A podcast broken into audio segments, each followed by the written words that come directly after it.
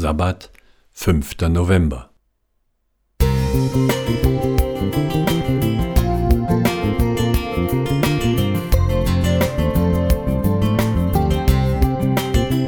Ein kleiner Lichtblick für den Tag.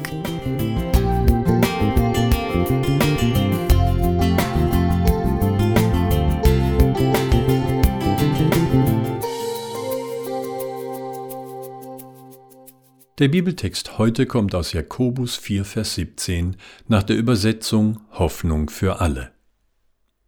Wer Gelegenheit hat, Gutes zu tun und tut es trotzdem nicht, der wird vor Gott schuldig. Es waren einmal vier Nachbarn. Sie hießen Gottfried Jeder, Gottwald Jedermann, Gotthard Irgendwer und Gottlieb Niemand. Sie gehörten alle der gleichen Freikirche an, aber selten sah man sie zusammen im Gottesdienst, denn jedermann ruhte gerne am Ruhetag, er blieb oft zu Hause und hörte sich im Hope Channel die Predigt an.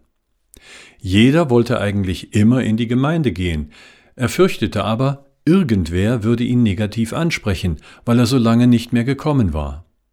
Niemand war eigentlich der einzig wirkliche Christ von den Vieren.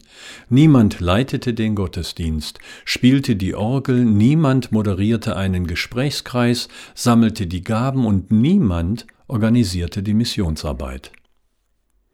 Neulich wurde ein weiterer Gesprächsleiter für das Bibelgespräch gesucht.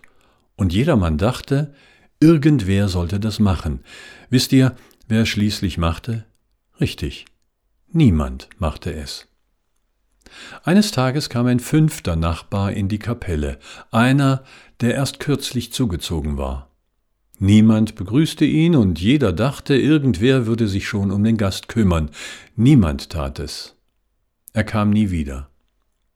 Gewiss ist diese Geschichte überspitzt, betrachte ich sie aber selbstkritisch und im Zusammenhang mit unserem Bibelwort, dann bin ich wieder dabei. Und du auch, denn es geht um Unterlassungssünden. Nicht viele unter uns sind großer, vorsätzlicher Übertretungen vor Gott schuldig, und wenn doch, dann wissen wir, dass Gott Sünde vergibt, wenn wir sie bereuen und um Vergebung bitten. Aber Unterlassungssünden sind uns gar nicht bewusst. Nicht zu beten ist zum Beispiel eine häufig vorkommende Unterlassungssünde, die wir oft gar nicht als Sünde empfinden. Aber in der Bibel wird unterlassene Fürbitte als Sünde bezeichnet – 1 Samuel 12, 23. Unterlassenes Gebet wirkt sich unheilvoll auf unser geistliches Leben aus. Der Schaden kann aber auch behoben werden, wenn wir 1. Thessalonicher 5, 17 befolgen. Hört nicht auf zu beten. Wir können Gott außerdem darum bitten, uns verborgene Schuld zu vergeben und uns die Augen zu öffnen für das Gute, das wir nicht unterlassen wollen.